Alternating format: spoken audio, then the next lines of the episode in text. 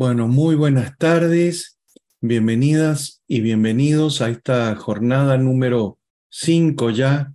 Estamos, pareciera mentira, pero ya estamos terminando, comenzando ya el, la etapa final del, del curso.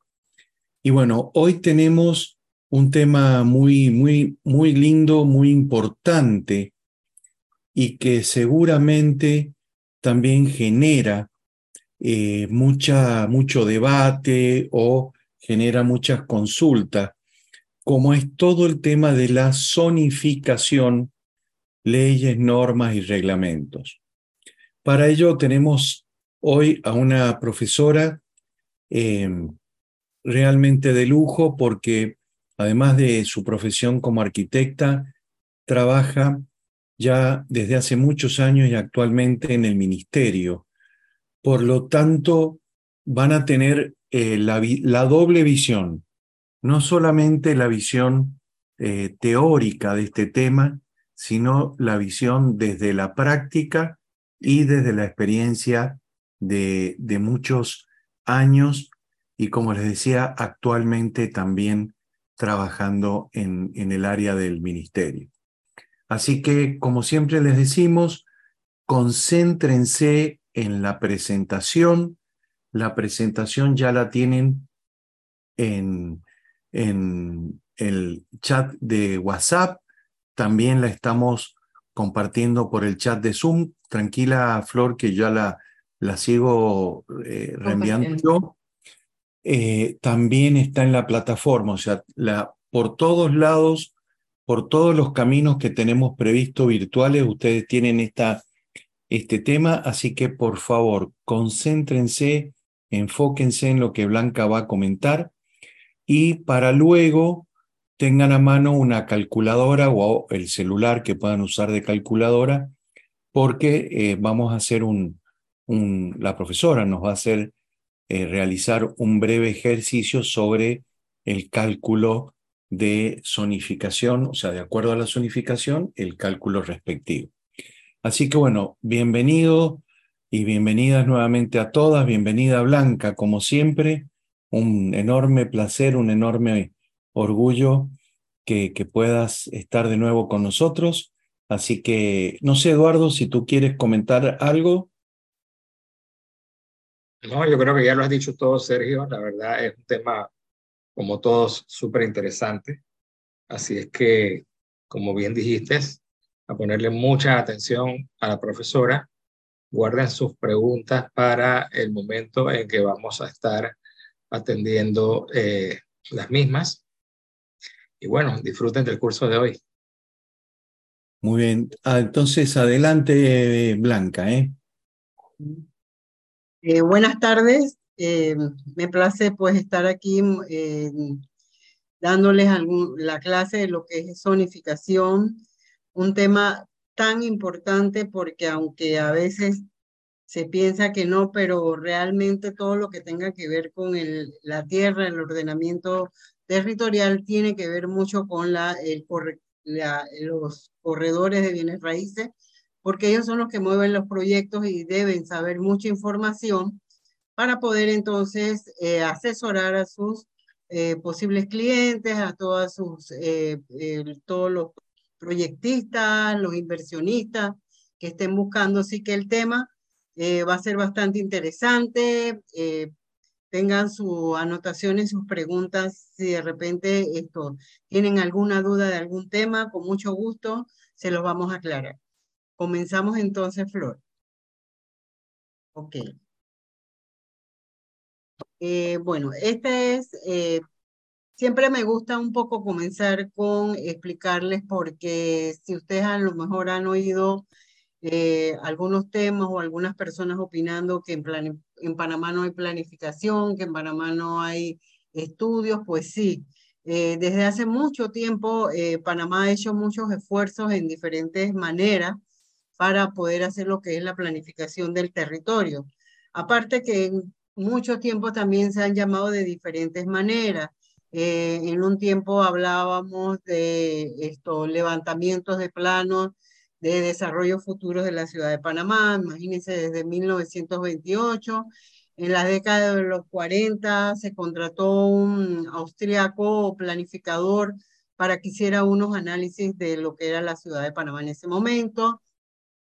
De allí se hizo también en el 41, pues se hizo el primer reglamento de urbanizaciones, lo que iba a regular el diseño y la confección de urbanizaciones, desde, imagínense, desde 1941. Y en el 44, pues existió un banco de urbanismo que se llamaba BUR, y de urbanización, perdón, y él, eh, trataba pues esto desde el Estado eh, promover lo que era la urbanización y el crecimiento de la ciudad.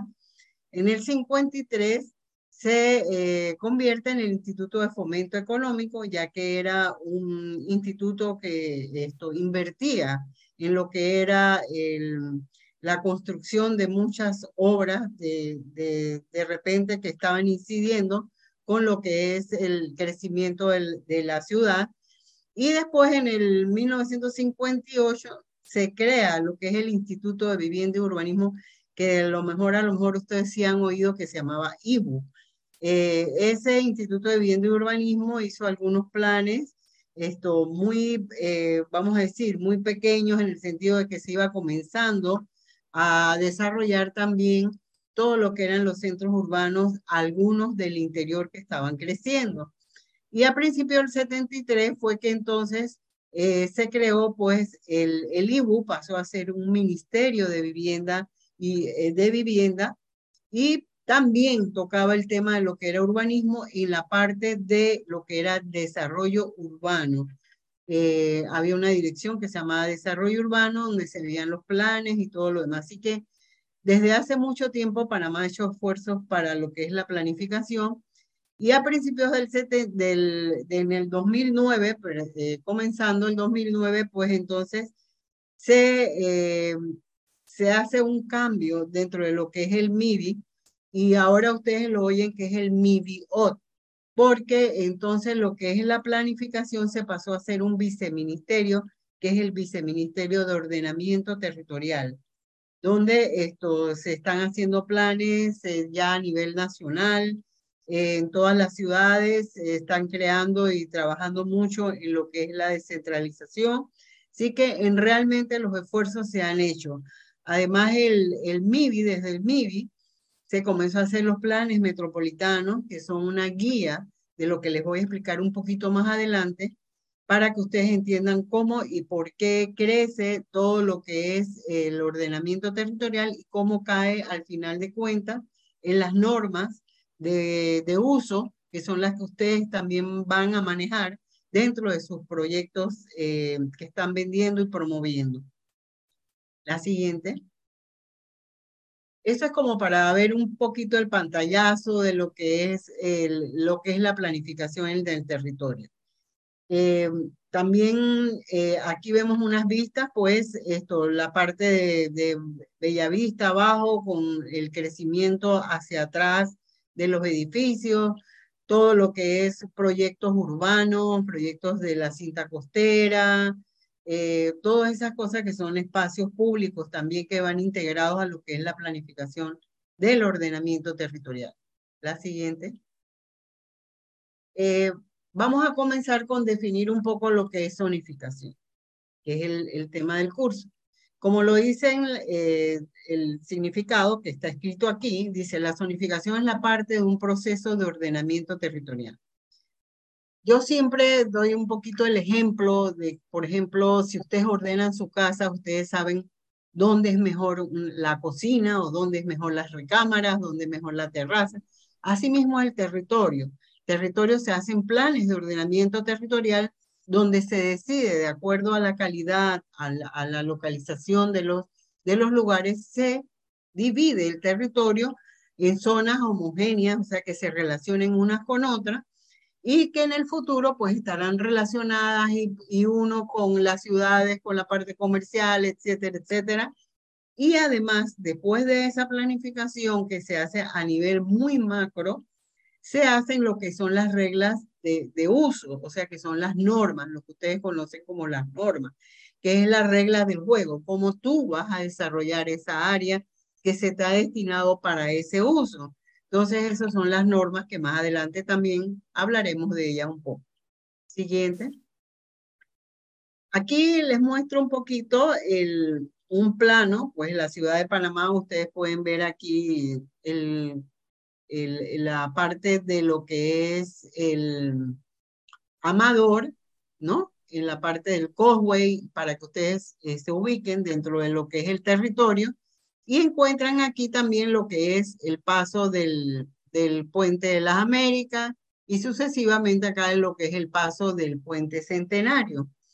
Eh, esta, esta vista lo que nos quiere explicar es que el, cuando uno hace un estudio del territorio, eh, lo hace eh, buscando mucha información, hace un diagnóstico del territorio, ve las, las áreas que son más propensas para el desarrollo, ya sea residencial, sea comercial, porque cada uso tiene una característica eh, importante o unas condiciones con las que se debe desarrollar.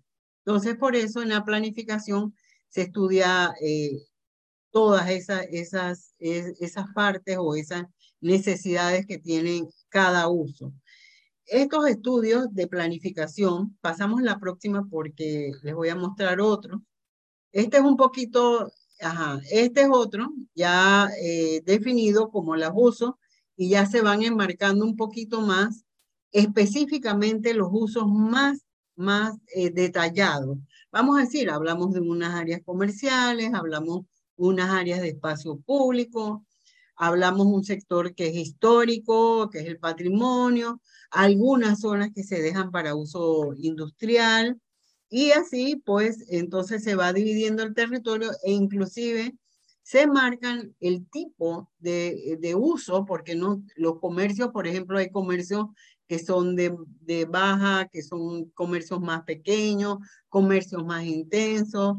las mismas normas o los usos residenciales también tienen categorías dentro de todo del uso residencial para definir, porque como ustedes saben y saben que es el, el, su tema, eh, las tierras no cuestan igual en un área cerca de una avenida principal o cerca de la ciudad o afuera de la ciudad, no es lo mismo. Entonces, para eso hay normas de desarrollo que también nos llevan hacia ese, ese fin, ¿verdad? ¿Seguimos?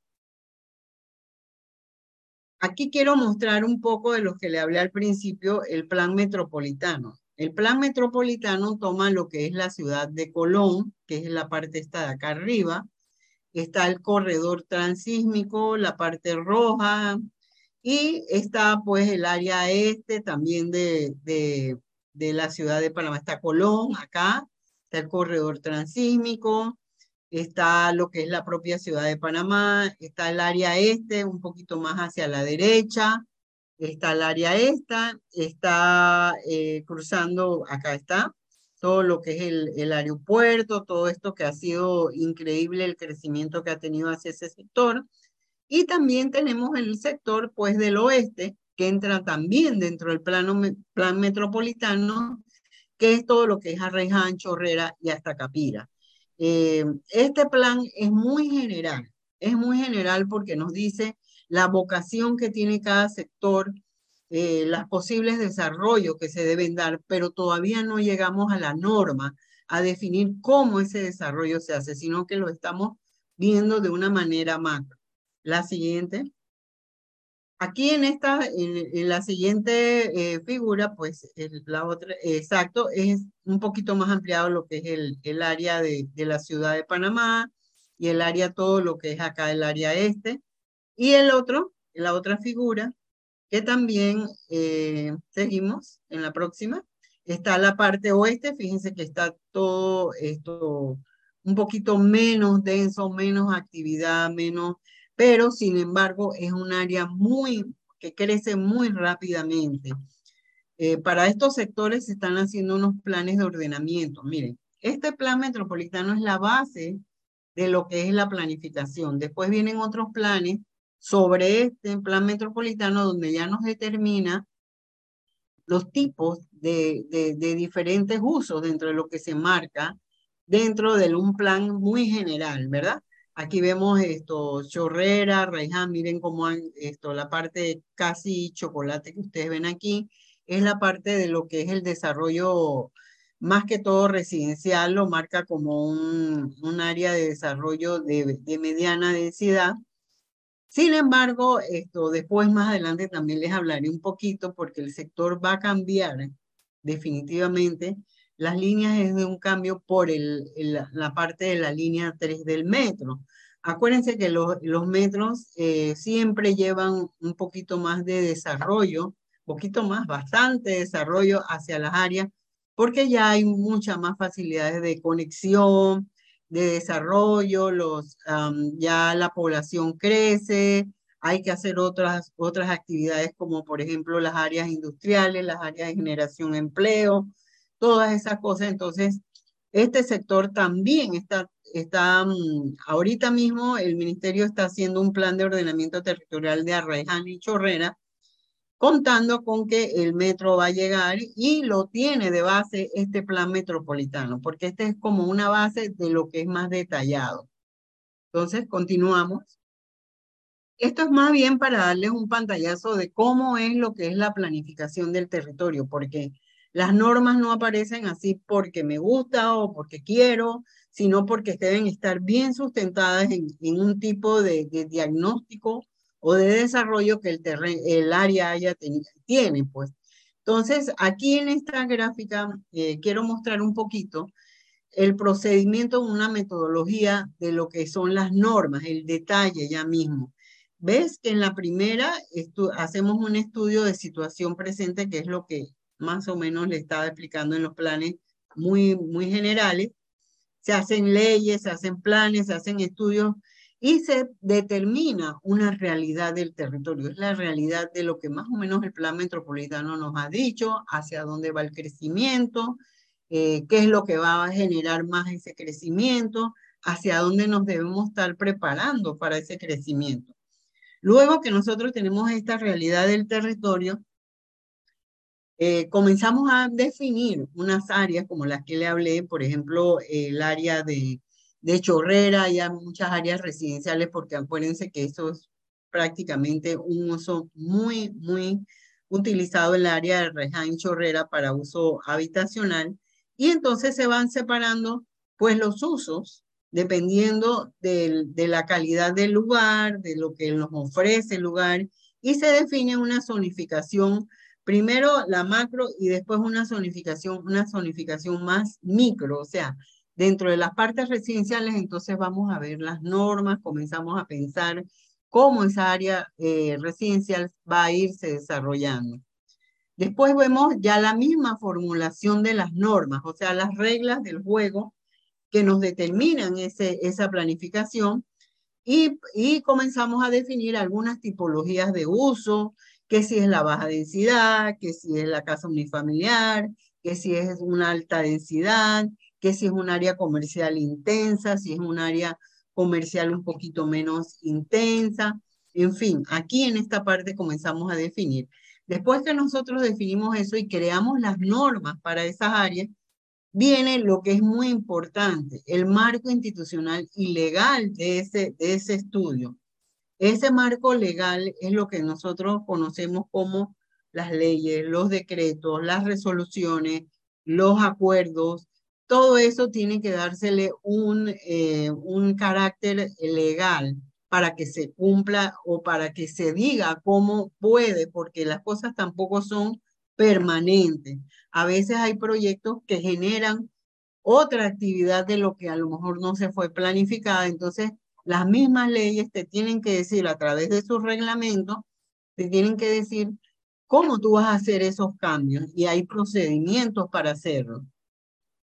Después, eh, en esta parte que es un poquito, eh, que debió haber estado un poquito más al principio, acuérdense que todos estos estudios no se hacen solos. Están, eh, están juntos con ellos muchos profesionales de muchas, de muchas profesiones o muchos tipos de, de, de estudios que se hacen. Por ejemplo, dando un ejemplo, por ejemplo, son, hay ingenieros de carretera, hay ingenieros civiles, hay geógrafos, hay geólogos, hay eh, sociólogos, porque hay comunidades involucradas en estos crecimientos y todo eso va en la parte de lo que es la realidad del territorio. Es lo que tenemos que levantar información de saber de dónde estamos planificando para poner o tener una realidad del territorio. ¿Seguimos la próxima? Ok. Eh, hace mucho, unos 10 años por ahí, yo digo muchos años, pero hace unos años, pues esto, los proyectos eran mucho más pequeños. Eran proyectos, vamos a decir, urbanizaciones de 4 hectáreas, 6 hectáreas, muy raras las que eran de mucho, de mucho territorio y realmente se concentraban en algunos centros de desarrollo. Pero eh, de repente hubo una, una transformación de muchas áreas rurales, de muchos, de muchos poblados que comenzaron a crecer, eh, se crearon muchas cosas que dieron, motivaron para que la población se, se asentara en esos lugares. Y había cierto esto, confusión en el sentido de que antes el Ministerio de Vivienda era el que hacía la, la planificación del territorio, lo que nosotros llamamos desarrollo urbano. Prácticamente desarrollamos las partes urbanas que iban creciendo. Hacíamos planes muy específicos para eso. También en el 2006, por ahí ya se comenzaba a hablar mucho de la descentralización, que, las provincias, que los distritos tenían que comenzar a, a formular propios, sus, sus, estudios propios, y eh, comenzó un poco y se, y se trató de, o sea, no se hizo una ley 6 del 2006 que ustedes la tienen dentro de, su, de sus folletos, de su información. Esa ley 6, el intento de esa ley son estos, los objetivos eh, principales, eh, que más bien reglamenta lo que es el plan, el, el ordenamiento territorial, porque había como un tipo de confusión entre que si era allá en la provincia, que si era acá en la ciudad, que si dónde se hacían los estudios. Entonces, junto con la descentralización, se trabajó eh, lo que es la ley 6 y, eh, como lo dice, el objetivo principal aquí era establecer un marco regulador del ordenamiento territorial para el desarrollo urbano y procurar un crecimiento armónico en los centros poblados y brindar a sus habitantes accesibilidad universal. Esto fue también para definir realmente quiénes eran las autoridades que se encargarían en un momento dado de lo que era la planificación del territorio de cada una de sus, de sus provincias y sus distritos.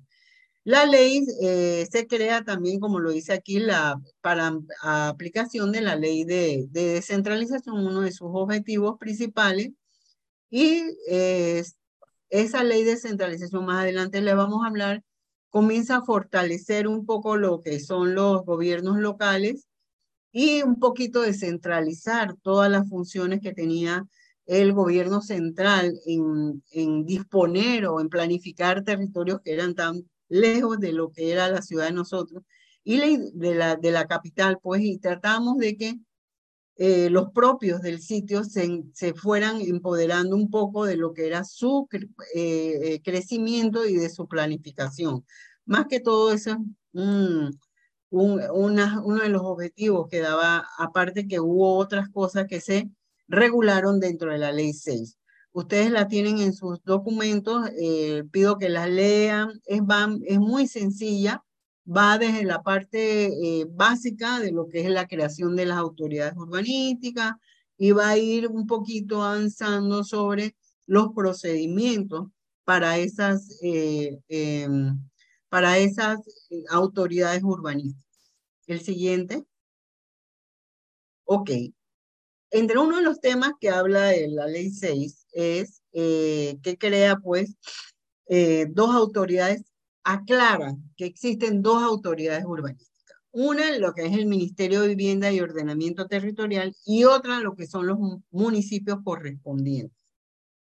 Para eso, ella divide, la ley 6 divide en cuatro planes mm, eh, que se deben aplicar dentro de la planificación del ordenamiento territorial, que es el Plan Nacional, que es a cargo del MIBIOT, que es el que debe llevar, porque para eso se hicieron unas políticas de ordenamiento territorial que las hay ya hechas.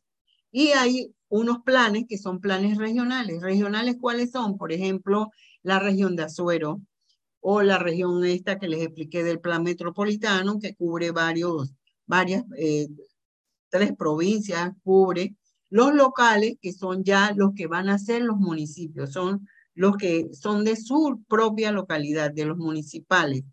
Y los parciales que pueden hacerlo tanto el MIBIO como el municipio. ¿Por qué eh, los dos? Porque de repente puede ser que haya un tema muy importante que haya que trabajar o que hay dos distritos involucrados en esa área y entonces el MIBIO forma parte y hace entonces el plan parcial porque están los dos distritos conjuntos para que no haya, eh, vamos a decir, que uno haga uno y el otro haga otro, sino que se haga bien, bien coordinado.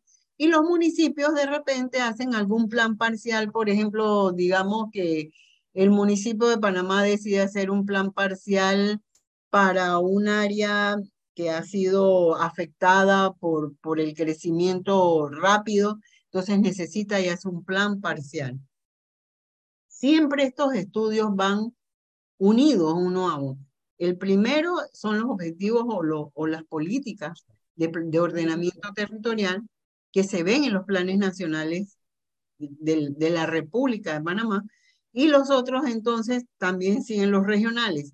Cuando se hacen planes locales, por ejemplo, los regionales tienen que estar coordinadamente con los mandatos que le da el plan nacional y así viceversa los locales con los regionales y los parciales deben estar eh, involucrados la parte de lo que son los planes locales. ¿Seguimos? Ok. Entre las cosas muy importantes o las las pautas muy importantes que da la ley 6, está la participación ciudadana. Existía eh, una ley, pues la ley del 2002, que, que era la que, que creaba algunas modalidades y se, se legisló al, al, tema de lo que era la participación ciudadana. Y en la ley 6 de ordenamiento territorial la tomó y estableció pues algunas condiciones para también, eh, vamos a decir, constituir lo que es la participación ciudadana, dejarla marcada en esa ley para el tema de lo que es ordenamiento territorial. Comienzan entonces a hacerse todo lo que es las participaciones ciudadanas, las consultas públicas, todas esas cosas de eh, los estudios o de los cambios que se hagan dentro de esos estudios. Aquí hay dos partes, una parte, dos temas muy importantes que son, les caen a ustedes más que todo a los corredores de bienes raíces que tienen que estar muy atentos a eso, que son en el capítulo de infracciones, sanciones y sus efectos. Es importante que ustedes estén eh, clarito en eso porque está constituido por la ley 6, que dice, anunciar por medios publicitarios la venta de terrenos y propiedades, parcelaciones o urbanizaciones que no cuenten con la aprobación de anteproyecto del plano correspondiente. Es decir, si a ustedes les cae un proyecto que todavía no tiene un plano, un plan, eh, vamos a decir, un anteproyecto, que es, es un, una parte de la aprobación del proyecto donde las autoridades dan, vamos a decir, el visto bueno para que comiencen los planos finales del proyecto. Ese es un anteproyecto, tanto en construcción como en urbanizaciones es importante. Para poder vender tienen que tener esos anteproyectos. Si ustedes eh, tienen algún proyecto y todo, busquen a los promotores o a los dueños del proyecto y pregúntenle si esto ya ha sido aprobado en un anteproyecto para que no caigan en una infracción y sean sancionados de repente. En la próxima. Ok, en el numeral 3 dice eh, que esto también es importante para ustedes, celebrar contratos de promesa de compra-venta o compraventa o contrato de arrendamiento con opción a compra de lotes en proyectos de parcelaciones, urbanizaciones o edificaciones que no cuenten, vuelve de nuevo, que no cuenten con el anteproyecto de plano correspondiente. O sea que todo contrato debe tener un anteproyecto. Ya claro, si tienen el de construcción están bien, pero por lo menos si el proyecto inicia, asegúrense de que esto, este proyecto tenga una aprobación de anteproyecto, tenga un uso de suelo correcto, tenga su anteproyecto aprobado y todo para que no caigan en sanciones. ¿Seguimos, Flor? La próxima. Ok. Vamos a caer un poquito más en lo que es eh, las normas de desarrollo. Aquí eh, quería también explicarles un poquito algo en la tarde siempre se me ocurre algo de repente en el, en el momento de, de, revisar la, la charla. Eh, es muy importante en, en los procedimientos es importante que ustedes lo sepan, cómo se hacen los procedimientos de aprobación de usos de suelo o de norma de algún proyecto. Eh, esta ley 6 eh, nos manda también a que las, las, las autoridades urbanísticas como el municipio y el PAN y el ministerio, más que todo el municipio se organice. Mire, esta es una responsabilidad. La planificación del ordenamiento territorial no puede caer en cualquier eh, eh, municipio, porque ellos deben prepararse con la ley de transparencia, de, de, de descentralización, les habla de que los municipios tienen que prepararse con una dirección de planificación. O sea, que no cualquier municipio puede hacer y se sienta hacer un plan de ordenamiento, no. Ellos tienen que tener una dirección de planificación constituida, metida en todo lo que es su, su programa de, de programación, presupuesto, sus profesionales correctos y todo lo demás para poder que hagan eh, eh, planes de ordenamiento como los que le mostré al principio. Sí, los municipios no están preparados para eso. El Ministerio de Vivienda, y lo dice la ley 6, es el que asumirá la responsabilidad de hacer el estudio de ordenamiento territorial, el plan de ordenamiento territorial. El ejemplo, el de Chorrera y Arraijá, los dos municipios no tienen todavía dirección de planificación. Por lo tanto, recae dentro del ministerio la responsabilidad de hacer los estudios de los cuales se licitaron y todo desde acá del ministerio. Sí, es verdad. Los municipios participan en la conformación de esos planes. No es que solo los hacen acá, ellos también participan. Hay una metodología que se llevan todos esos planes de ordenamiento, que se van a consultas públicas, se van a consulta con la comunidad. Es un término de tiempo largo donde se hacen muchas consultas para poder mostrar los planes. No es que se hacen, eh, como decimos de momento, lo que yo diga es, no, esos llevan consultas ciudadanas obligatorias por ley. Entonces, eso es importante. Otro aspecto que eh, es obligatorio para lo que son las consultas públicas es, las, es que cada municipio debe hacer una junta de planificación. No es lo mismo dirección de planificación y junta de planificación. Son dos cosas separadas. La dirección de planificación es la dirección con los funcionarios del, del municipio. Y la junta de planificación son, es como un consejo o una junta, pues, formada por las universidades, por eh, representantes, creo que son tres representantes de los, de los representantes de los corregimientos. La sociedad civil tiene dos representantes, la preside el ingeniero municipal del área, o sea, que eso es importante que ustedes sepan, que todo se hace consultado y esto, pues, en lo que se lleva a varias instancias para que poder ser aprobado. Eso es lo que eh, también sale de la ley 6 y ustedes lo van a leer a lo mejor. La ley 6 está reglamentada. Está reglamentada con el decreto 23 del 2007. Si ustedes, eh, acuérdense que las leyes es que te dicen qué vas a hacer, pero los reglamentos son los que te dicen cómo lo vas a hacer. Sí que es importante, si ustedes quieren un poquito más ahondar sobre el tema, eh, se anotan pues lo que es, que creo que se les está entregando alguna lista de leyes y decretos, creo, ¿verdad? Esto serio. Una lista de... el manual, exactamente. Ajá, en el, manual, exacto. Y también está en la y también todas las leyes que nos indicaste, ya las hemos puesto también en plataforma blanca. Perfecto. O sea que ahí va a estar el decreto 23, que es el cómo nosotros vamos a aplicar la ley 6. Es importante también, por si acaso quieren algún concepto que quieren aclarar. Ok, aterrizamos en la parte de las normas de desarrollo urbano. ¿Qué son las normas de desarrollo urbano? Son unas regulaciones técnicas que se establecen al momento de construir algún proyecto, en un lote, en un predio o en una finca, las cuales permiten obtener un ambiente ordenado y una ciudad, una ciudad o comunidad. Eh, las normas de desarrollo urbano son aplicadas también en las urbanizaciones. Eh, acuérdense también que las urbanizaciones son, no, no quise traerlo al tema, pero porque es una parte más técnica de lo que son los profesionales o los arquitectos que desarrollan los proyectos. Pero también si ustedes quieren saber algunas, algunos temas, hay un, eh, un decreto 150 que es el que regula la creación de las urbanizaciones y parcelaciones. Eso también es importante. Estos temas todos es importante, aunque ustedes digan que no, a lo mejor algunos opinen que no, pero en el fondo es un tema sumamente importante porque ustedes son los que eh, van a ser los, eh, vamos a decir, los asesores de sus clientes.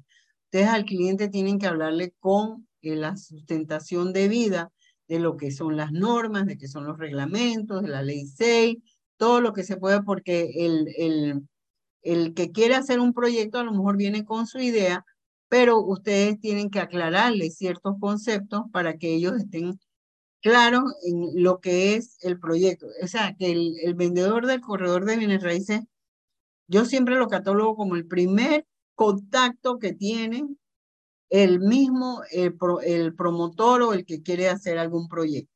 Porque de repente sí, de repente pueden tener su arquitecto de confianza, todo lo demás el que le diseña, pero hay muchos que son inversionistas que desean comprar tierras para desarrollar que todavía no tienen arquitecto. Entonces, este tema que les estoy dando hoy en la tarde es muy importante porque ustedes van a ser el prácticamente el primer contacto cuando el inversionista está buscando la tierra. Y ustedes tienen que saber eh, asesorarlo sobre cuál es el lugar o cómo lo debe desarrollar. Quizás a lo mejor no el detalle, pero sí les puede mostrar el camino en que ellos pueden estar más seguros en su inversión.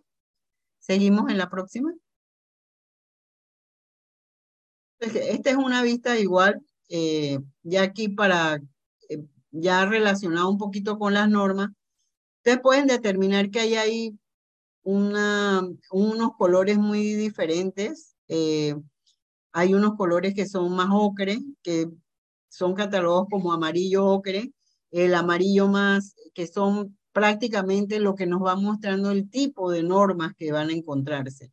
Hay de repente eh, unas áreas de un rosado más pálido, a lo mejor por efectos de la misma presentación, no se puede determinar, pero eh, hay, el, por lo menos en la, la gama de los colores se usa mucho en la planificación del territorio.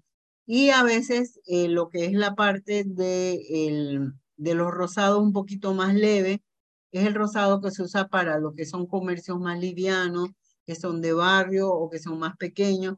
Pero ya los más intensos, fíjense que es prácticamente los que están en el área aquí de, de la vía esta, son los que están al borde de las vías principales y que de repente son los que estos, el uso de suelo o, la actividad es mucho más intensa. Este es un plano un poquito ya, pero sí me gusta mostrarlo porque me da, eh, abajo me da la, las tonalidades de lo que ustedes van a ver a lo mejor en los planos de eh, planificación eh, ya en macro, zonificación. Los industriales, el área de acá de, del área de Tocumen, pues tenía varias áreas, en ese entonces este plano tenía varias áreas que eran industriales, y eh, hay el industrial combinado con el comercial, etc. Bueno, vamos a seguir para ir avanzando. Ok. Todas estas, eh, todos estos estudios que se hacen de los diferentes lugares, en, de los planes de ordenamiento de los diferentes lugares, todos al final de cuentas deben mostrar un plano de zonificación, un plano documento gráfico, ¿verdad? Es un documento prácticamente técnico, pero que a ustedes les sirve mucho de consulta. Eh, ustedes les sirve de consulta porque si a ustedes les llega una propiedad y ustedes quieren saber de primera qué uso tiene, si hay alguna norma que lo rige o algo, ustedes de una vez pueden ir a estos documentos gráficos y buscar la información de ese terreno o esa área, qué tipo de desarrollo se pueden realizar allí. Este documento tiene los códigos de zona y eh, para las ciudades, para los corregimientos y algunos para los sectores urbanos del interior. Hay documentos que tienen ya las normas en unos planos del, del mismo, del mismo eh, centro de la, de la ciudad del interior.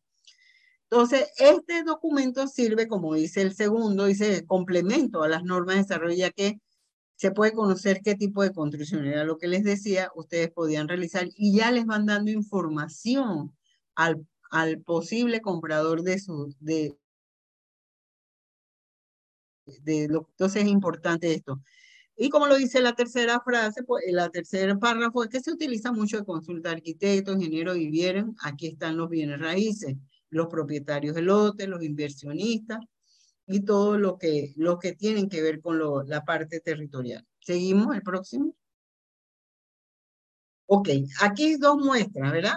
Miren, esto es esta es una parte del documento gráfico de zonificación que tenía la ciudad de Panamá. Acuérdense que desde que el municipio, que es el distrito de Panamá, asumió la responsabilidad de la planificación de su territorio, ellos tienen la potestad o tienen la responsabilidad de normar esto. Esto trabajó casi hasta, vamos a decir, el 18, 19 creo que fue el plot de, del distrital.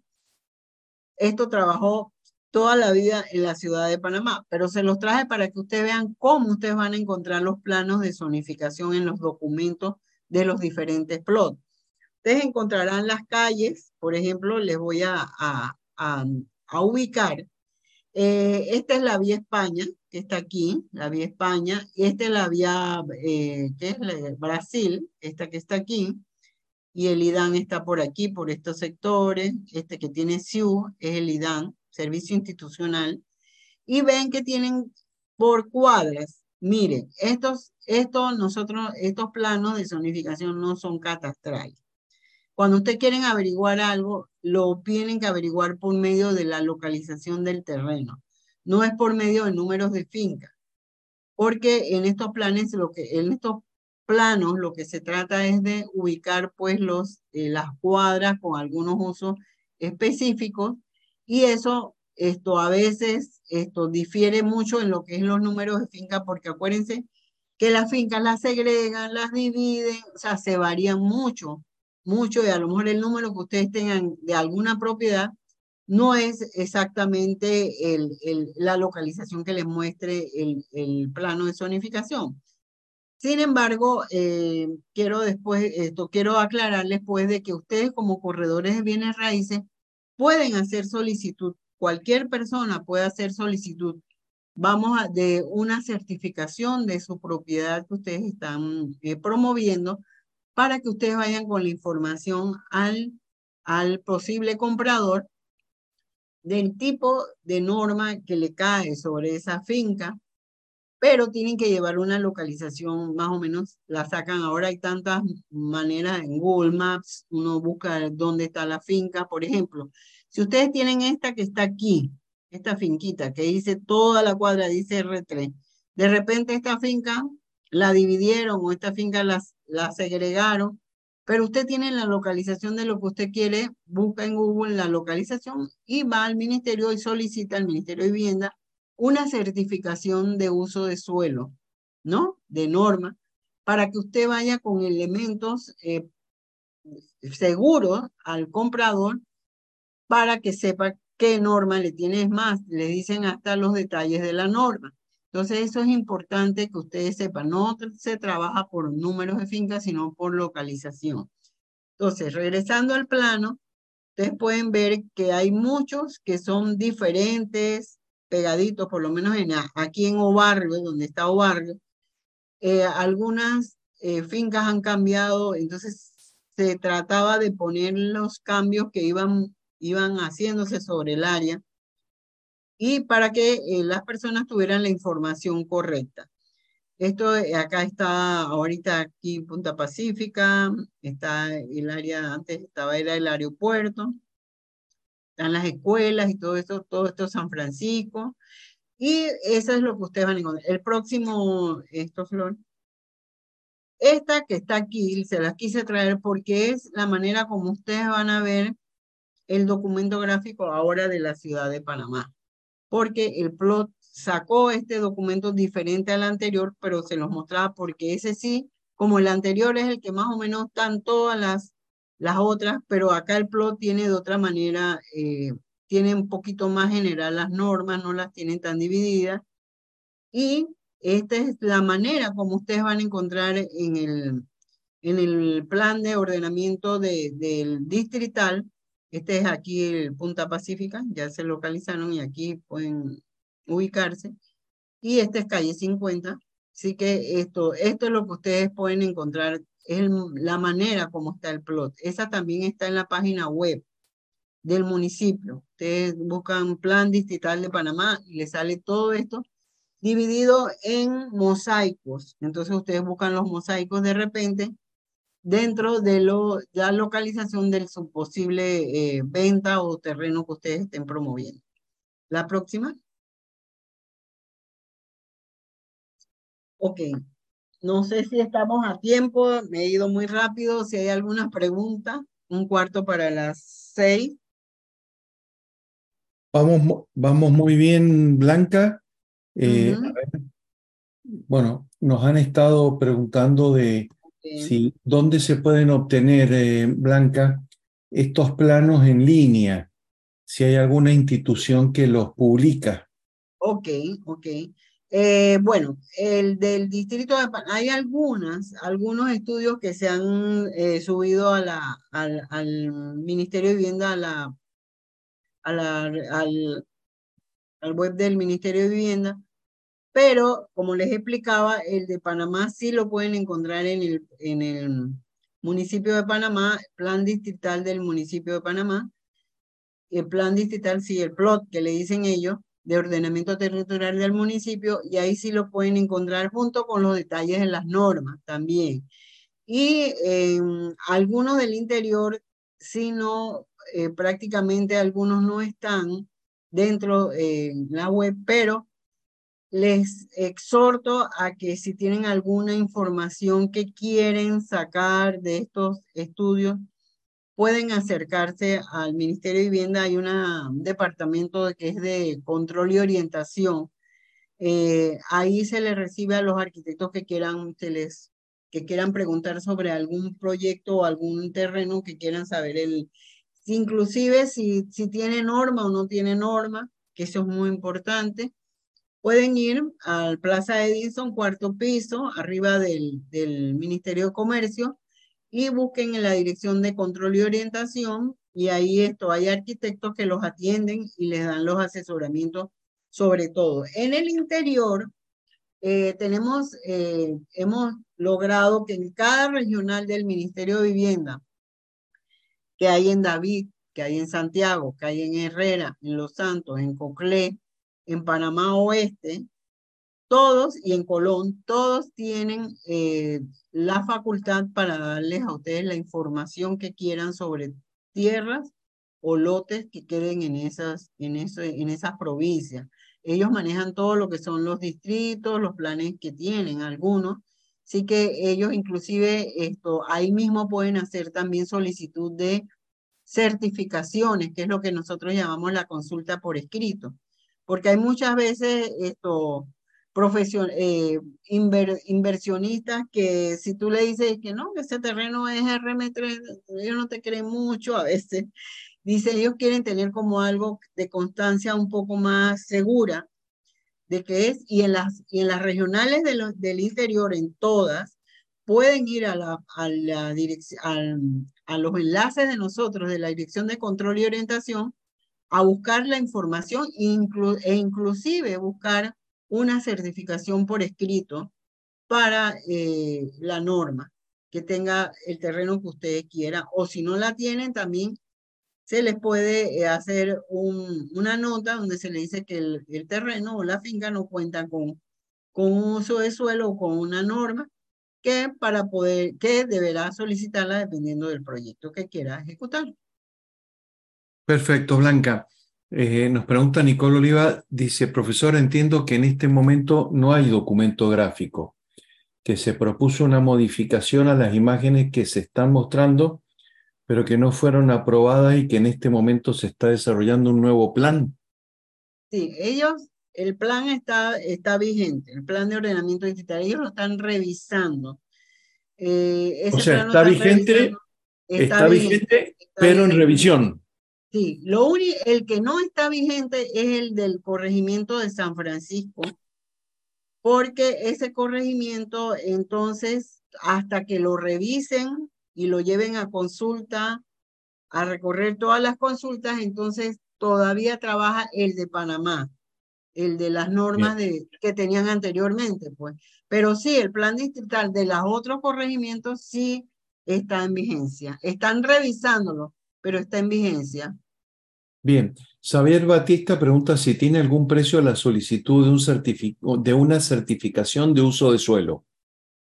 Sí, eh, generalmente nosotros eh, la damos por 20 balboas, es el costo, es el único de, lo, de, lo, de, las, de las actividades que hace la dirección que cobra, pero 20 dólares, pero en el caso de repente, si no tiene uso, ustedes pueden esto pedir que les den una nota que diga que no tienen ningún uso de suelo o no tiene norma asignada a ese terreno. La, el otra, la otra certificación ya va en un formulario oficial sellado con eh, la firma de las personas que, que lo ejecutaron y van con un poquito más de detalle. Muy bien, sí, ahí estaría porque la otra eh, pregunta la respondió muy amablemente Eduardo. Si les parece y si te parece Blanca, eh, hacemos un break hasta las seis, puede ser, hasta las seis. Sí, sí. Son seis menos nueve minutos. Ah, ok, ok. ¿Te parece entonces? Hacemos, entonces, hacemos una pausa, un break, una pausa activa, hasta las seis, por favor. Bien. Gracias.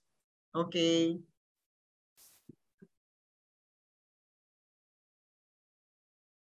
Ok, eh, en esta parte nos vamos a dedicar un poquito más, vamos a salir de la planificación del territorio, vamos a salir un poquito más eh, en lo que es las normas, ¿verdad?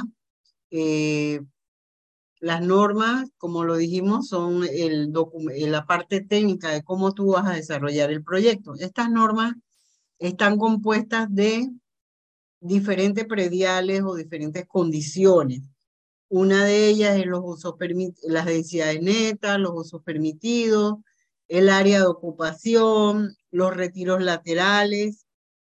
Eh, hay algunas otras condiciones como disposiciones especiales que están entre otros, los estacionamientos que debe tener cada proyecto y eh, las áreas libres, las áreas de lote y los frentes y fondos de los lotes.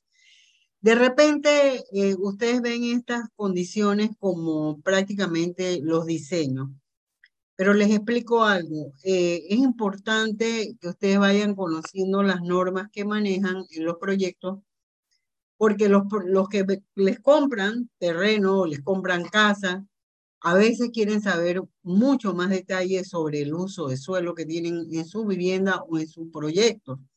Entonces ustedes les, les tienen que aclarar algunas cosas y es prácticamente en realidad dentro de lo que es la ética de ustedes, cómo ustedes van a manejarse con los clientes para mostrarles la verdad de las cosas.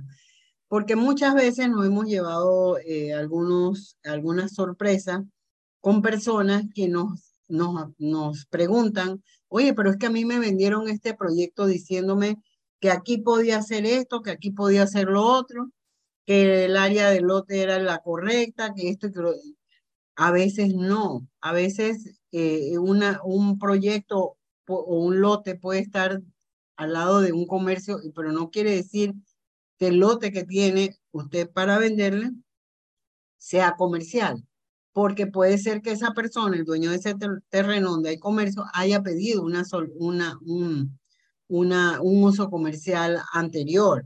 Entonces, ustedes tienen que ir esto, procurando conocer, no de primera, pero sí conocer muchos detalles de lo que implica una norma, para poder que ustedes le expliquen a sus, a sus estos clientes, futuros clientes, todas estas condiciones. El área del lote es importante, saber si la norma, cuál es el mínimo de lote que le exigen. Las comercios no tienen límites de, de área de lote, máximo y mínimo.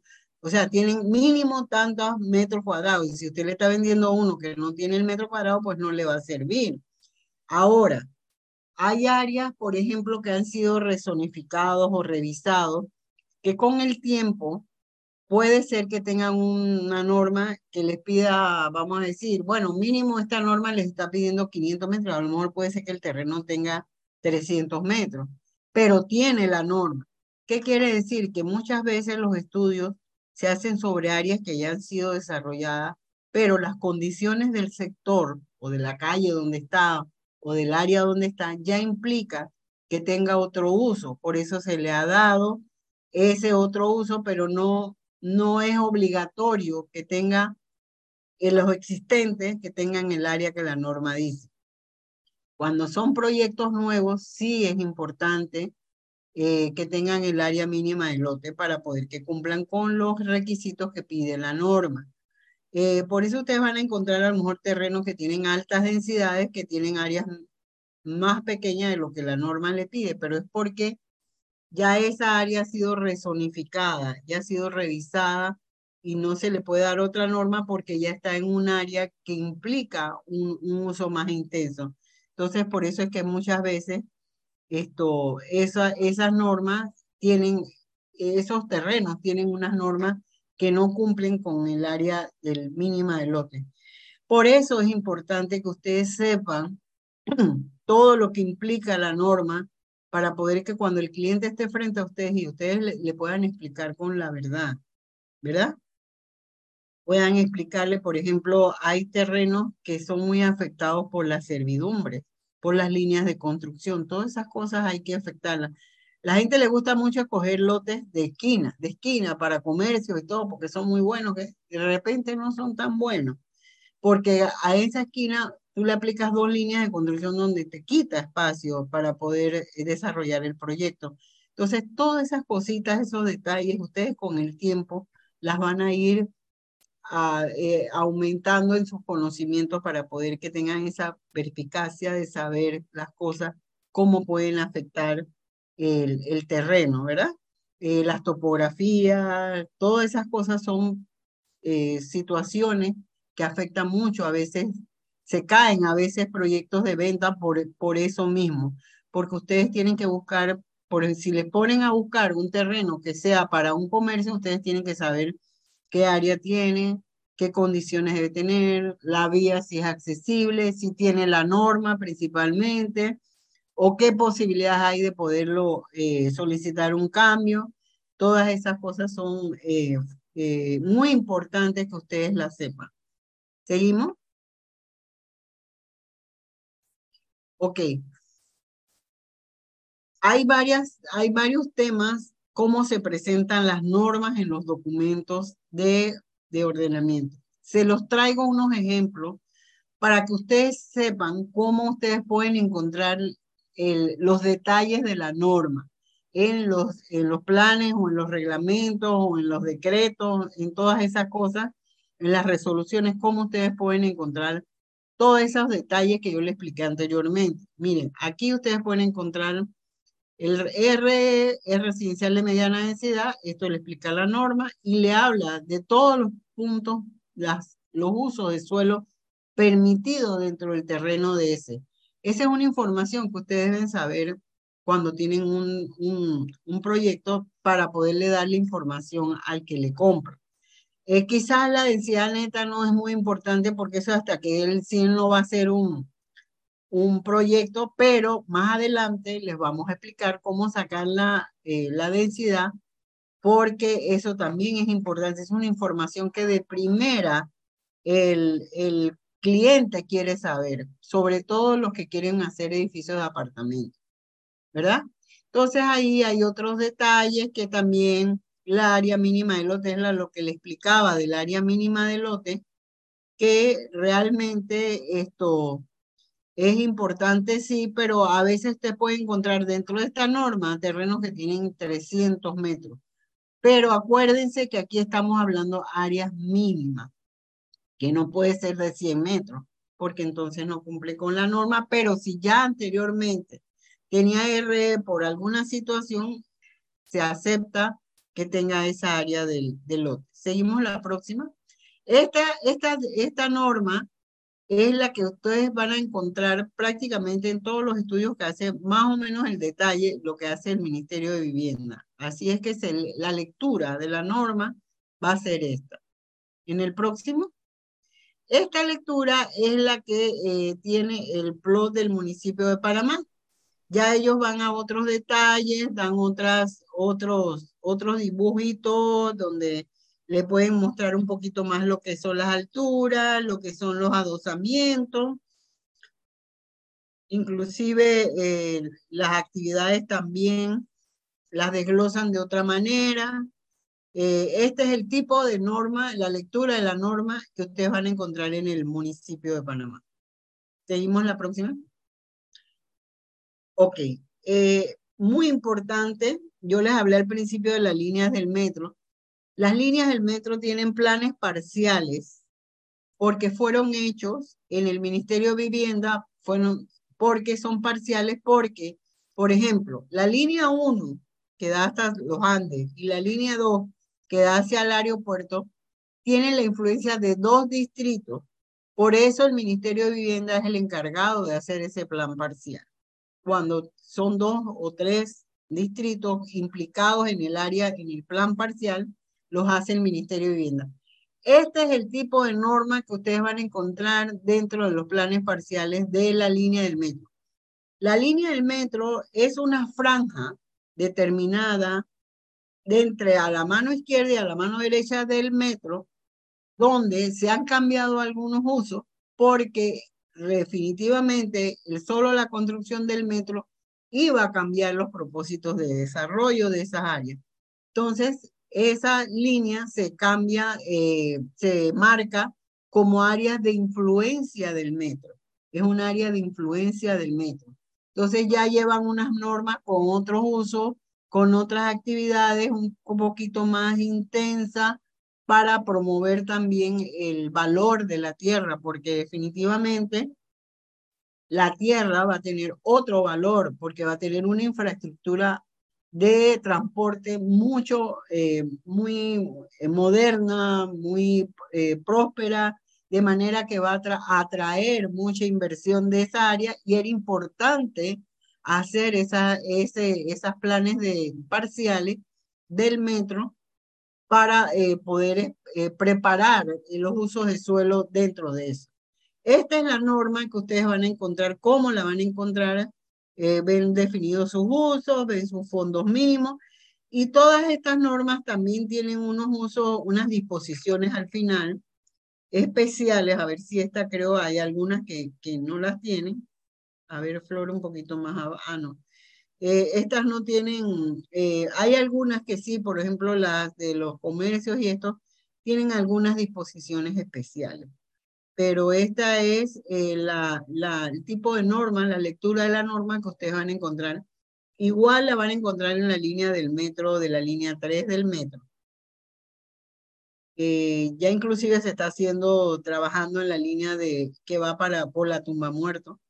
Así que esto, esa va eh, por debajo, por ahora, no sabe, pero ya se está preparando todos los estudios de los planes parciales de las áreas de la mano izquierda y a mano derecha del, del tumba muerto.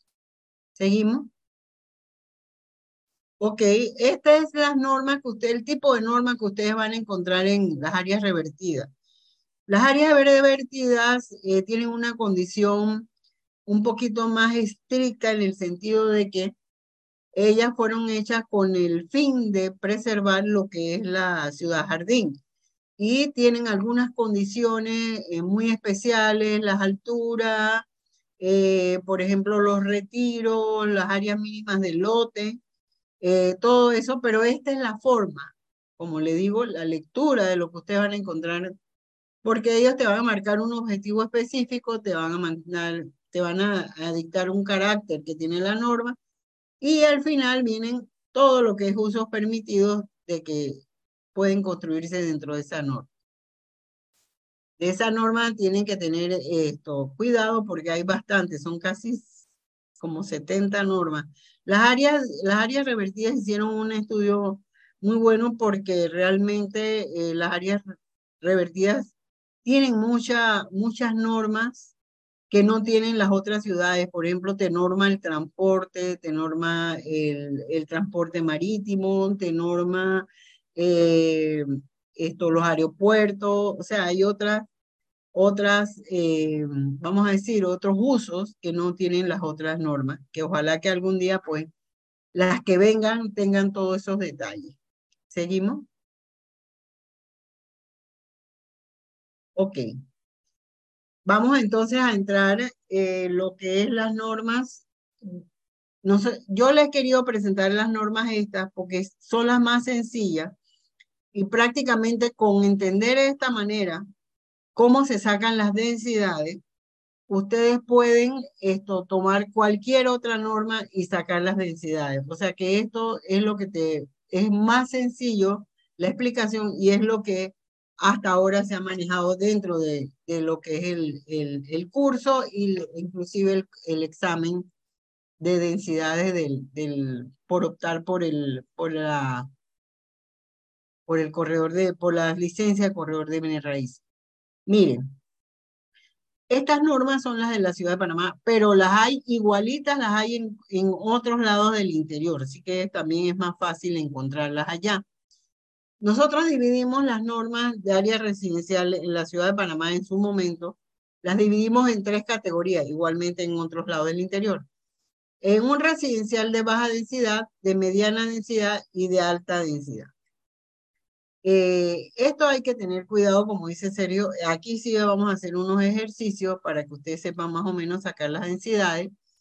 Y eh, les explico, son tres categorías del tipo residencial, de baja, mediana y alta. Eh, estas tienen unas normas, como las que ustedes ven aquí a la derecha, que son las que entran dentro de las de baja y te marcan un mínimo digo, y un máximo de habitantes por hectárea. Y igual las otras normas también te marcan unas densidades por hectárea. ¿Por qué hectárea? Siempre les explico a los estudiantes que, porque siempre le van a hablar de hectáreas. Hectáreas, ¿por qué? Porque estas normas emanan de la planificación del territorio. El territorio no podemos hablar de metros cuadrados porque entonces hablaríamos de billones de metros cuadrados o millones de metros cuadrados y realmente nosotros vamos a la, fórmula de hectárea porque es la que nos reúne 10.000 metros cuadrados, ¿verdad? ¿Qué quiere decir? Que, por ejemplo, en esta que está aquí arriba, RR, que te habla de 50 habitantes por hectárea, vamos a transformar esas hectáreas en metro cuadrado, que es lo que manejamos nosotros en los proyectos, manejamos cuando vendemos finca, manejamos, en algunas manejamos hectáreas, pero en otras manejamos, en la mayoría manejamos en los terrenos y en una finca, manejamos eh, metros cuadrados, pero igualmente las puedes convertir en metros cuadrados simplemente multiplicándolas por 10.000, que, que es que cada hectárea tiene 10.000 metros cuadrados. Hectárea, ¿qué significa densidad? Densidad es la capacidad que tiene el terreno de cuántas para cuántas personas tú vas a diseñar ese proyecto.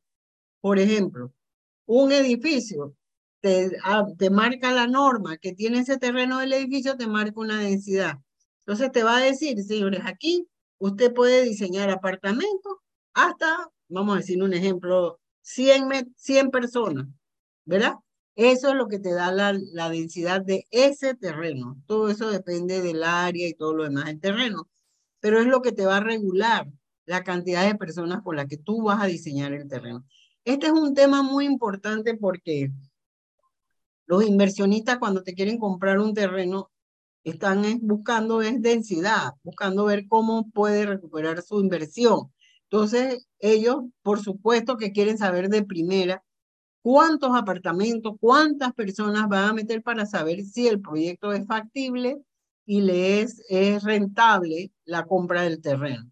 Entonces, la densidad vamos a verla como si habláramos de 50 habitantes por cada 10 mil metros cuadrados, 100 habitantes por cada 10.000 metros cuadrados, o sea, lo vamos a sacar por metro cuadrado, que es lo que generalmente estamos manejando. Ok. Eh, esta, de aquí de baja densidad, pues no es mucha densidad, no es proyectos para lotes inclusive. Estas normas te permiten lotes muy grandes porque no se quiere que se tenga tanta densidad en esa. Eh, ¿Regresamos? Regresamos al anterior, Flor. Fue Flor. No, no, una, a ver, Flor, una anterior. Bueno, vamos a seguir un poquito. Entonces, esto, esto es importante. Eh, en, ah, gracias, Flor. En la residencial de baja densidad hay tres normas, ¿verdad? En la residencial de mediana densidad ya tenemos cuatro y en la de alta densidad, que son los edificios altos que ustedes ven por todos lados, tenemos cuatro normas. Hay en la mediana densidad, en la de baja densidad nada más permitimos viviendas unifamiliares, una que otra norma nos va a permitir vivienda adosada, pero no, no es ninguna, creo que es el R1B, una cosa así. Pero la residencial de mediana densidad ya es donde la figura del edificio de apartamento aparece, que es desde el R2B, que aparece apartamento. Y es la diferencia porque muchos me preguntan por qué el R2A y el R2B tienen la misma densidad y es porque el R2A no le permite edificios de apartamento, pero el R2B ya desde ahí hacia abajo todos permiten edificios de apartamento, ¿verdad? Ok, entonces eh, vamos a ver los, los ejemplos o seguimos en... Viene el próximo los ejemplos, ¿verdad? Sí, sí, Blanca, ¿quieres, quieres ver? Flor, si quieres avanzar, avanza un poquito, Flor. Y para caer en, el, en las muestras de cómo sacar las densidades. Ahí. uno más, uno más. Uno más. A ver. Después vamos a volver a esto, pero ahí. ahí. Ahí, por favor. Perfecto. Ok, vamos a, mostrarles a ustedes porque este es un tema que los, los inversionistas o los promotores desean saber si el terreno les es rentable, ¿verdad? Como les dije anteriormente. Vamos a tener un ejemplo. Vamos a decir que el lote que, que tiene es un RE, ¿verdad? Y el RE ya le permite edificios de apartamento. El RE le permite edificios de apartamento y en este ejemplo vamos a tener un terreno, ves que el RL mínimo es 160, pero puede haber eh, terrenos de, de 800, 700 o 600, pero le vamos a sacar el ejemplo este, va a ser un terreno de 800 metros cuadrados. Es una residencial de mediana densidad y la densidad es 500 personas por cada 10.000 metros cuadrados. Vamos a olvidarnos un poquito de la hectárea porque estamos hablando de metros cuadrados en el lote. Hacemos una regla de tres, como la hemos aprendido anteriormente para sacar algunas cosas, y vamos a, ponerla de esta manera. Si en 10.000 metros cuadrados, que es lo que permite la norma, me permite 500 personas, ¿verdad? En 800 metros cuadrados, ¿cuántas personas es la incógnita de saber? Entonces multiplicamos 800 por 500 entre 10.000. ¿Ve? Por eso es que Sergio les decía que, les, que tuvieran calculadora. En la próxima lo que vamos a hacer es que no ponemos el resultado para que no, está bien, pero esto, esto es para, para que vean el primero Para que ellos vean el, el, el tipo de, de, ejercicio que se hace, ¿no? Entonces, quiere decir que en ese terreno con una norma que me permite nada más 500 personas por hectárea, nada más puedo eh, diseñar apartamentos para todos los apartamentos, deben sumar 40 personas. Ahí viene el tema de eh, la otra regulación de, personas por apartamento, que la tienen en su listado de, de normas y leyes eh, que les entró en el, en el Sí, Blanca. documento, ajá. Acabo de poner, eh, acabo de, por favor, observen en el Zoom, porque acabo de pegar, eh, primero, hemos enviado ya la norma y hemos pegado también eh, para cada una del tipo de vivienda, ya sea residencia o apartamento, cómo es el cálculo de la cantidad de personas. Así que em, ya lo tienen, Blanca, ya lo tienen por el chat de WhatsApp, por el chat de Zoom. Ok, ok. Ok, entonces miren, eh, este tipo, estas 40 personas, el promotor le interesa saber si el terreno le es, le es factible, porque él va a saber, por ejemplo, si él hace apartamentos de una recámara, ¿verdad? ¿Cuántas personas eh, me pueden contestar ahí? ¿Cuántas personas les dice de un, de un apartamento de una recámara? A ver, vamos a hacer ese. A ver, Flor, Flor, si puedes avanzar un poquito, a ver si puedes avanzar un poco en la, en la, en la slide, Flor. Si puedes avanzar. ¿Esta? Un poco más, un poco más. Ahí. Ustedes avísenme. Ahí está, exacto. Eh, el apartamento que tiene eh, una recámara, eh, o vamos a hablar del apartamento que tiene una recámara, el segundo, sin estudio ni sala familiar, le marca la capacidad de 1.5 personas. ¿Qué quiere decir? Que usted tiene que dividir esas 40 personas que le dieron en el ejercicio anterior entre 1.5 y me, da, me va a, a, salir cuántos apartamentos voy a, a diseñar o voy a tener en ese edificio. Eso es importante. Ajá. Entonces, por favor, tengan en cuenta esto. ¿Y cuál es el ejemplo que vamos a hacer? Vuelve Flor a la, al primer ejemplo. Al primer ejemplo, vuelve para atrás, te voy avisando. Ahí. Avísame. Acá. Uno, no, no, ese. Este. Ahí, blanca.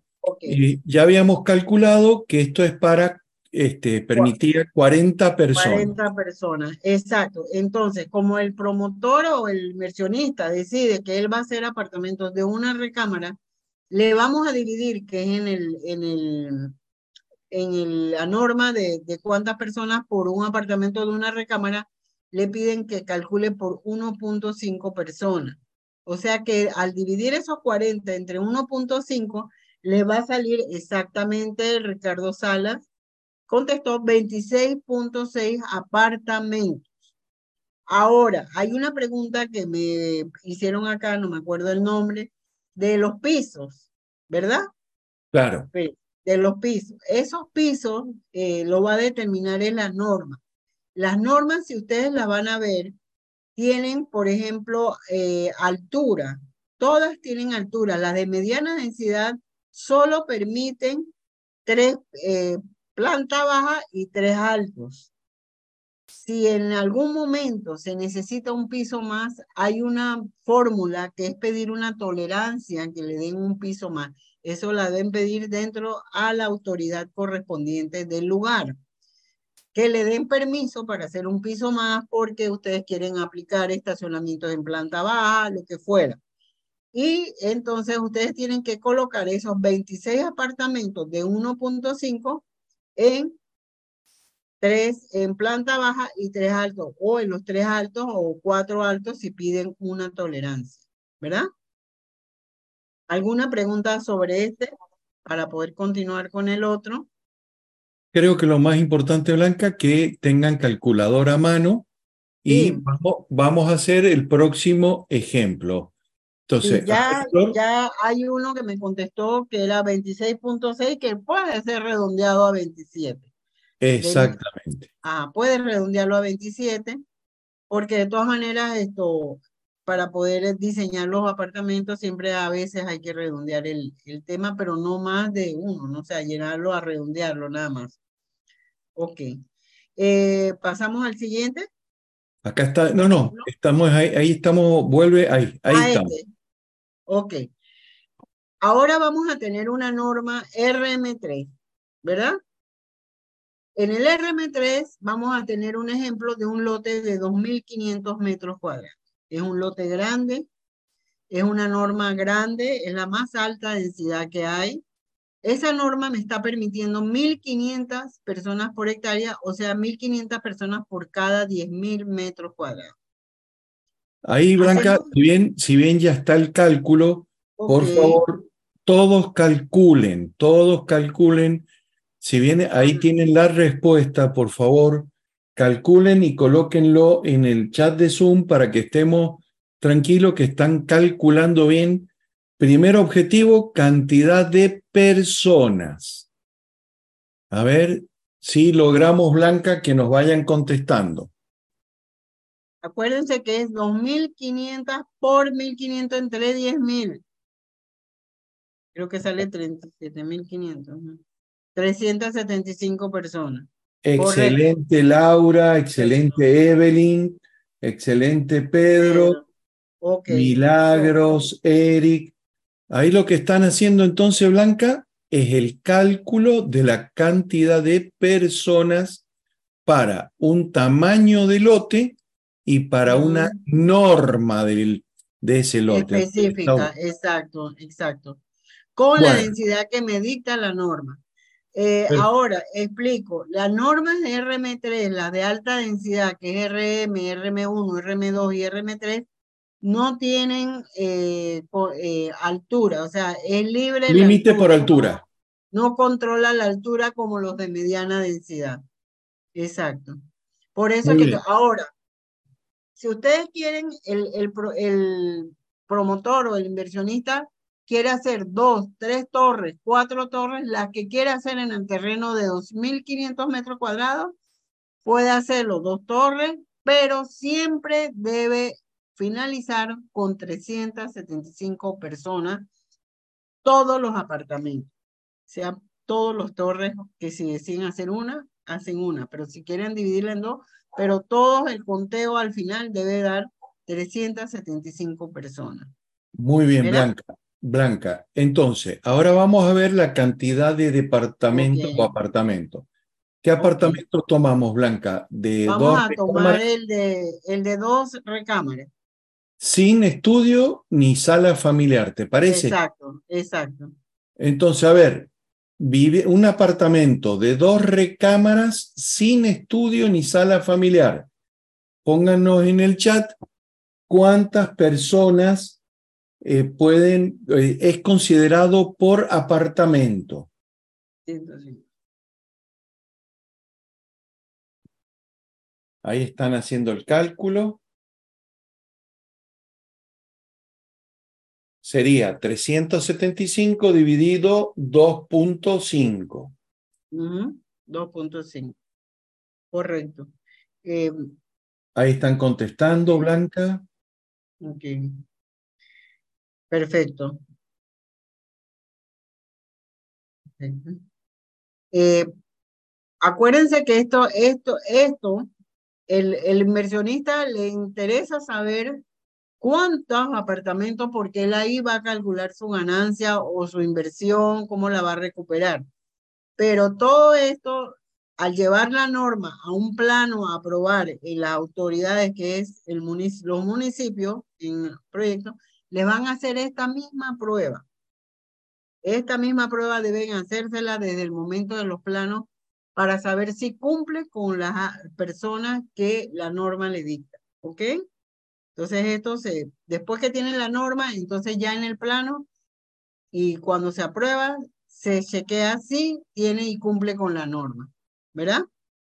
Muy bien, por eso, Blanca, esto, este ejercicio es muy importante porque les pueden preguntar tanto eh, para una determinada norma y un determinado lote, una de las preguntas de examen puede ser que les den lote, tamaño de lote y norma.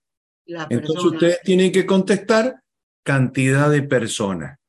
Exacto. Y otra pregunta puede ser para esa cantidad de personas con un apartamento de determinada característica. Por eso hemos hecho este cálculo de manera, digamos, este, manual entre todos. Así que bueno, eh, si te parece, Blanca, con- eh, deberíamos volver a ver la parte industrial y, y- La y comercial es comercial. que viene. Ah, comercial, sí. Ok. Si puedes volver, Flor, para atrás. Ah. Ok, comercial. Ahí, ahí. A partir de ahí. Ok. Eh, yo les he querido traer las normas sencillas, las plain de comercio vecinal y un comercio urbano. ¿Por qué? Porque hay otras normas que a lo mejor ustedes la han visto, que son las mixtos comerciales urbanos. ¿Qué significa mixto comercial urbano? Que tú puedes combinar residencial con comercial o, y les han querido llamar de otra manera. Pero todavía en muchas áreas del interior y en algunas normas de, de todas las del interior existe el C1 y el C2. ¿Qué significa el C1? Significa un comercio de barrio, ¿verdad? Es, los comercios no son marcados por, por densidades, son marcados por intensidad. El C1 es de baja intensidad y el C2 es de alta intensidad. Aquí abajo hay algunos ejemplos. El C1 es el comercio que uno encuentra en el barrio, el localcito comercial que vende pan, el mini super, o de repente un saloncito de belleza, o una farmacia.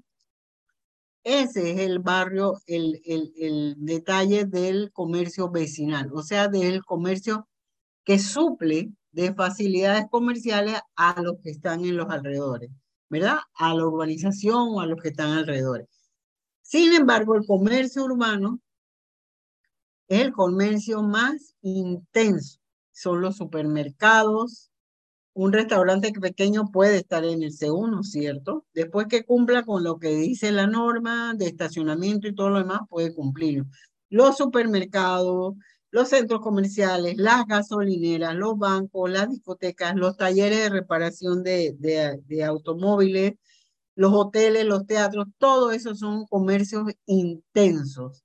Son comercios que son súper, o sea, son que, que dan servicio a, a, muchas áreas fuera de la parte vecinal. Entonces, esa es la diferencia entre el C1 y el C2.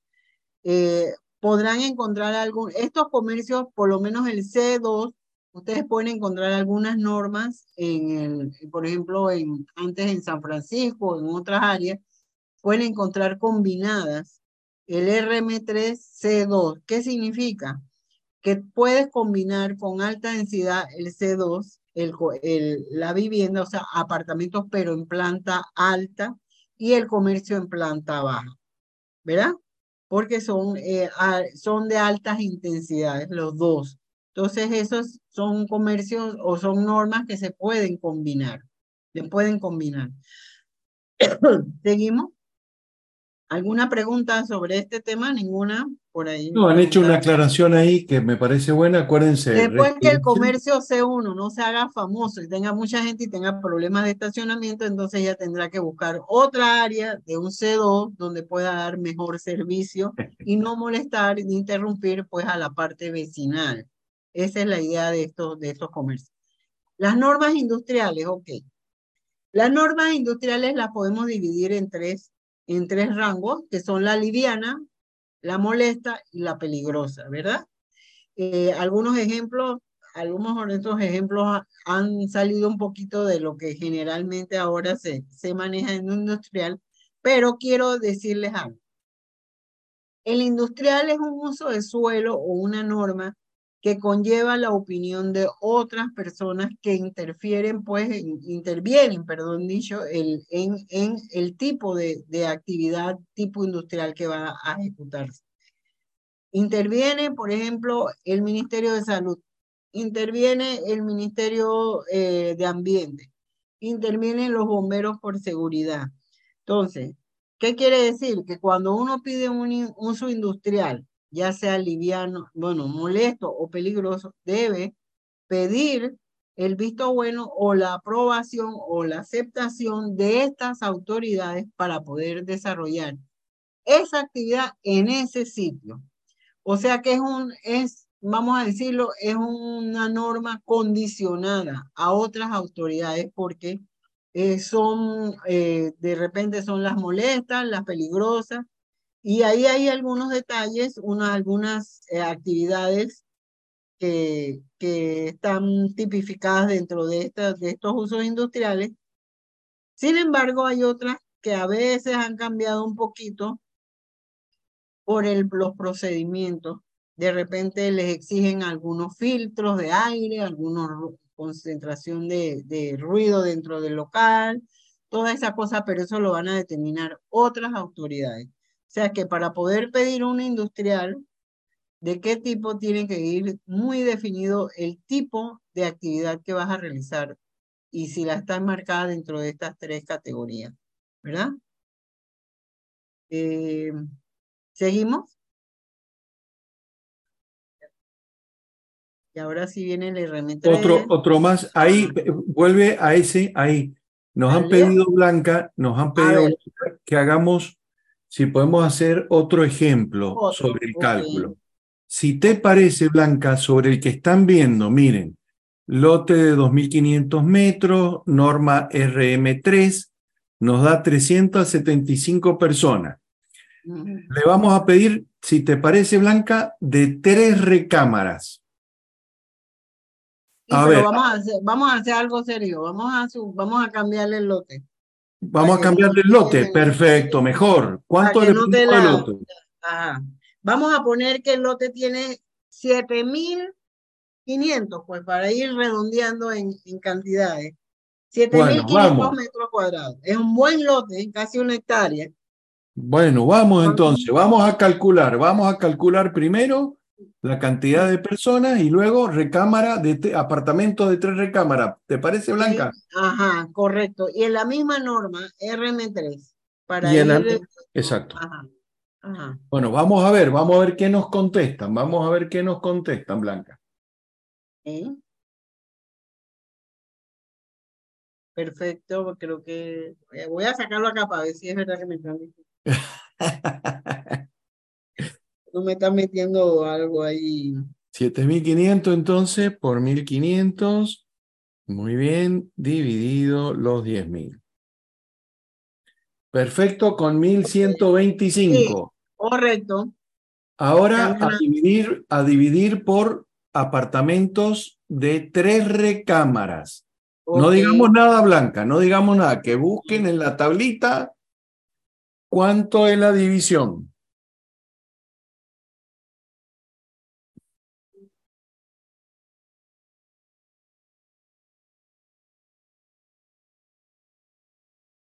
Muy bien, muy bien. Bueno, nos podemos quedar tranquilos, Blanca, que lo están calculando bien.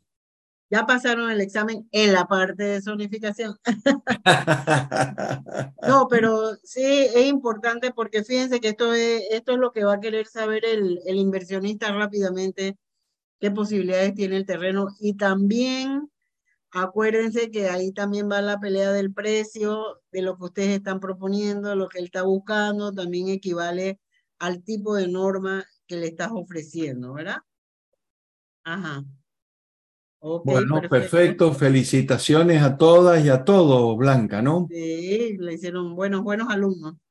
y algunos, algunos se animaron como, como Xavier Batista, lo aumentó de 321 eh, decimal a 322. Muy bien. Sí, ahí vamos a tener que hacerle uno abajo de la escalera. Pero bueno, está muy bien, eso es muy bueno porque este es un tema que tienen que, que, ir ondando porque es una buena asesoría a sus clientes.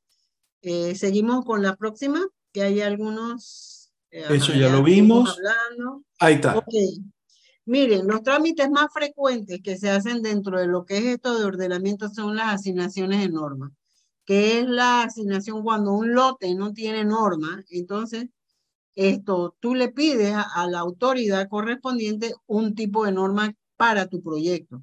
Entonces hay dos maneras de hacer, de pedir esquemas. Bueno, un esquema de ordenamiento es cuando el terreno pasa de 10 hectáreas. Y la, y la asignación eh, directa es por medio cuando el terreno es menos de 10 hectáreas, que es, es directamente por una asignación, no es un esquema. Los dos, las dos figuras, cada una exige un poquito, el esquema exige un poquito más de detalle, ¿verdad? Tiene que sustentar más el uso, tiene que investigar más, porque supuestamente, digo, y no son terrenos de 10 hectáreas, a veces hay terrenos hasta que llegan de 100 hectáreas, 150 hectáreas, prácticamente son unas ciudades. Entonces tú tienes que sustentar mucho eso. Eso lo va eh, a presentar un arquitecto porque es el, el, profesional que ha estudiado planificación y que puede sustentar lo que es el proyecto. El cambio de norma es otra actividad, otro trámite frecuente, que es el proceso de solicitudes formales para cambios de norma. Por ejemplo, si usted tiene una RE y usted quiere tener un RM, entonces usted tiene que someter eso a un cambio que lleva un procedimiento ahora con lo que es la transparencia y todo lo demás, lleva un proceso un poquito más largo porque se publica, el arquitecto tiene que ir a, a presentar el proyecto a la comunidad y tiene que después que ir a las juntas de planificación para que sea aprobado. Eso lo tramita un arquitecto y el propietario de la finca, lo firma. En las tolerancias es cuando, por ejemplo, en las solicitudes, por ejemplo, lo que les explicaba que le falta un piso más para hacer otro apartamento para que le, les quede bien el diseño, entonces ustedes piden una tolerancia de altura. Hay tolerancias también de retiros posteriores, de repente quieres pedir un permiso para irte un poquito más cerca de la línea de propiedad en los laterales el frontal no, porque la línea de construcción sí marca exactamente, no, no hay tolerancia en líneas de construcción, pero en los laterales sí. Eso también lo tramita un arquitecto y el propietario de la finca. Las certificaciones, que era lo que estuvimos hablando al principio, son solicitudes oficiales de certificación de uso de suelo, son oficial. O sea que ya cuando tú vas con una certificación donde un cliente, ya es mucho más eh, vamos a decir, eh, más eh, verídico lo que tú le estás diciendo de palabra, que si el lote tiene esta norma, que esto, que lo, ya él puede ver. A veces hay clientes un poquito que no le creen a uno incrédulo, pero entonces uno les lleva la prueba. Esa sí cuesta 20 dólares. Todos esos requisitos para sacar estos, estos, estos trámites están estipulados en una resolución que es la 4 del 2004, MIBIOT. Ustedes la buscan así mismo en Google y les aparece todos los requisitos para poder hacer todos las, los trámites estos que les he mencionado. ¿Seguimos? Ok. Quiero explicarles, hay áreas que ustedes tienen que tener mucho cuidado porque hay áreas muy especiales que tienen leyes sobre ellas hay leyes de manejo, hay leyes de, uso. Y es muy importante las áreas, por ejemplo, las áreas revertidas, tiene la ley 21. Acuérdense que la ley 21 marca lo que es el plan de la cuenca hidrográfica, que es un área de mucha restricción de uso.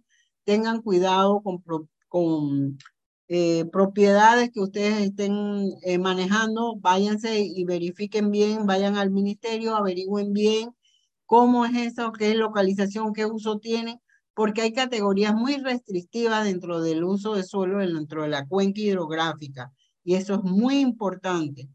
Y también en las áreas revertidas, pues por el efecto de que les expliqué que esas normas tienen muchas más eh, prediales exigentes dentro de la norma. Las del casco viejo, pues por las que ustedes están, eh, conocieron a través de la licenciada Natacha, que eh, son eh, normas especiales de conservación, muy importante. Hay otras áreas también que son las áreas adyacentes a los aeropuertos. Eh, cuando ustedes tienen proyectos cerca de los aeropuertos, confirmen con la autoridad correspondiente aeronáutica civil. La altura, por ejemplo, la altura, la localización, todo lo demás, ustedes tienen que verificarlo a ellos porque ellos tienen restricciones por la seguridad aérea. Así que eh, tienen que verificar eso. Y hay otras áreas también especiales, los parques, los parques, las áreas de parques de, que están marcados por ley también es importante. En fin, cuando ustedes tengan una propiedad, traten de hacerle un historial para poder esto verificar bien todos los usos, todo lo que le corresponde, todo lo que, lo que le exigen esa, esa área especial, para que ustedes eso mismo, esa, esa investigación se la lleven al cliente.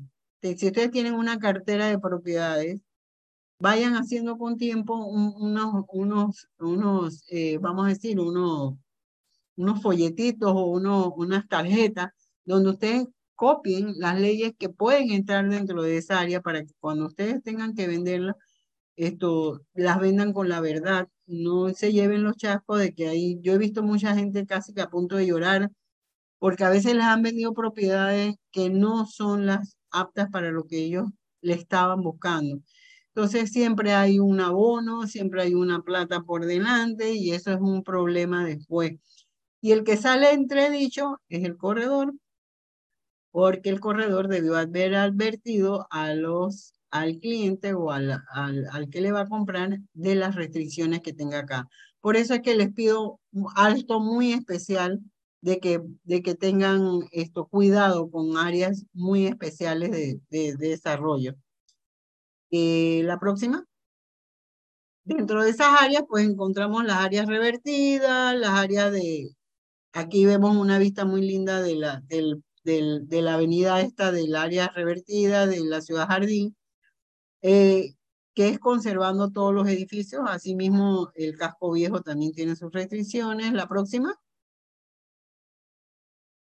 El casco viejo, que es la, la, la que ustedes estamos hablando. Después siguen también los aeropuertos, creo. A ver, Florcita. Los aeropuertos. Ok, esto, ven que ahí no hay ninguna torre alta ni nada, porque eso mismo por seguridad del aeropuerto. Así mismo en todos los aeropuertos. ¿eh? Así que cuando inclusive el de Roato creo que también tienen que verificar bien las alturas con aeronáutica civil. Y finalizamos con muchas gracias por su atención. Espero que les sirva mucho esta información. Estoy a la orden y ya saben los lugares y todo que tienen que investigar y ojalá y tengan mucha suerte en el examen. Que pasen todos.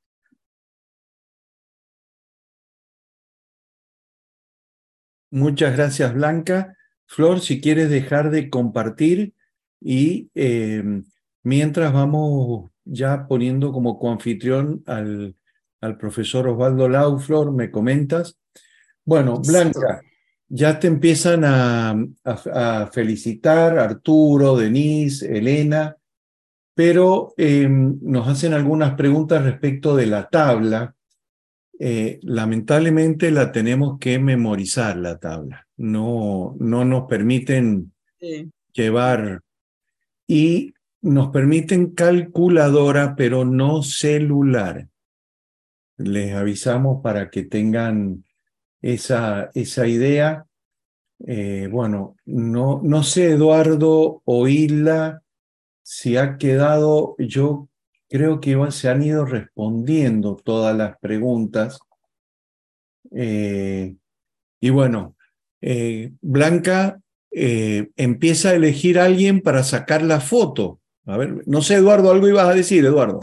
No, nada más que esto me ha gustado mucho la, la participación de todos los estudiantes y me alegra que lo tienen bastante claro. Yo sé que simplemente solo uno tienen que afianzar un poquito, pero como dijo la profesora, ya con los ejercicios y todo, como que ya avanzan una gran parte para el examen y hagan sus prácticas y bueno, acuérdense, los grupos de estudio y todo lo demás y todo siempre ayudan en, estos temas.